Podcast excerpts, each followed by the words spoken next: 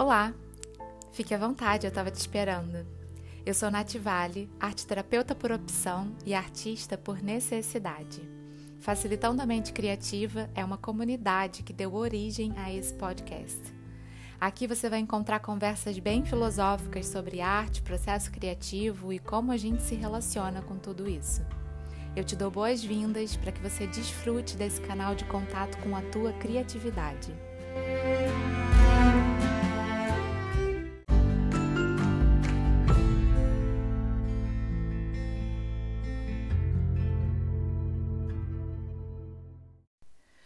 O episódio de hoje traz uma frequência, um comprimento de onda um pouco diferente da grande maioria dos episódios que você vai encontrar por aqui.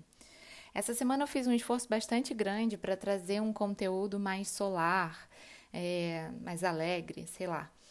Mas eu reparei que eu não ia conseguir fazer isso com a verdade que eu costumo trabalhar. Então eu resolvi aceitar que o que precisava ser dito, a mensagem que me veio de forma tão orgânica, não, tão natural, não era assim uma coisa muito alegre, mas que cumpria com o propósito desse podcast, desse projeto, que é promover reflexão. Bom, eu escrevi um texto que começa assim.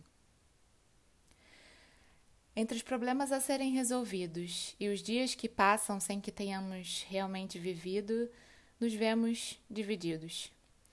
No ímpeto quase que instintivo de sermos egoístas, em uma batalha constante com o escudo da moral para nos mostrarmos altruístas, isso requer de nós um esforço constante para perceber como o outro se sente, para assim criarmos as nossas estratégias de manipulação e controle e, enfim, fazer com que o nosso desejo mais íntimo de ser compreendido seja satisfeito.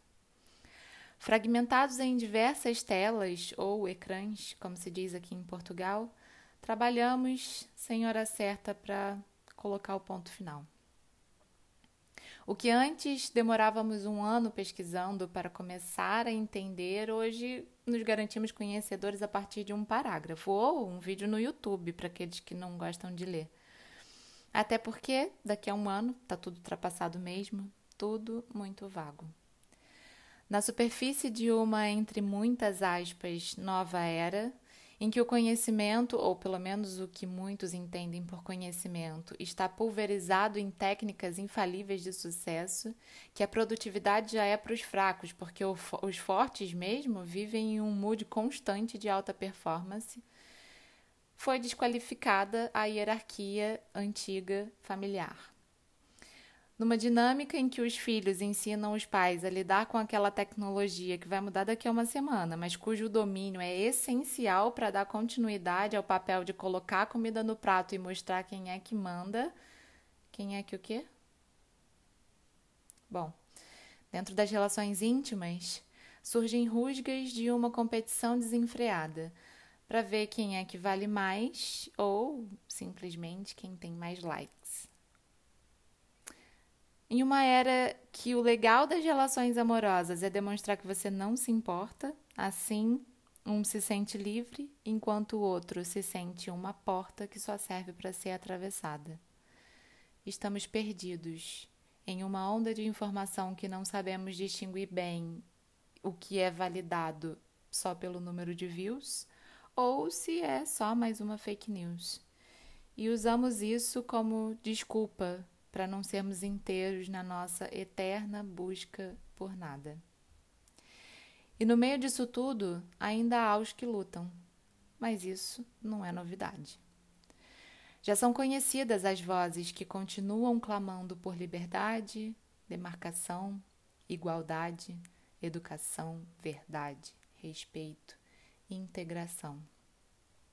Essas mesmas vozes que são caladas em uma tentativa violenta de extermínio como solução, mas que ainda ecoam nas letras, traços, na melodia ou em qualquer outra expressão que, para nós artistas, é uma necessidade. Sim, uma necessidade tão vital quanto respirar. Mas, falando assim, parece tudo muito romântico, muito belo. A gente pega o que é sofrimento, o que é angústia e transforme arte. Não, não é bem assim que funciona. Tem dias que só nos apetece gritar. I can't breathe. Nath.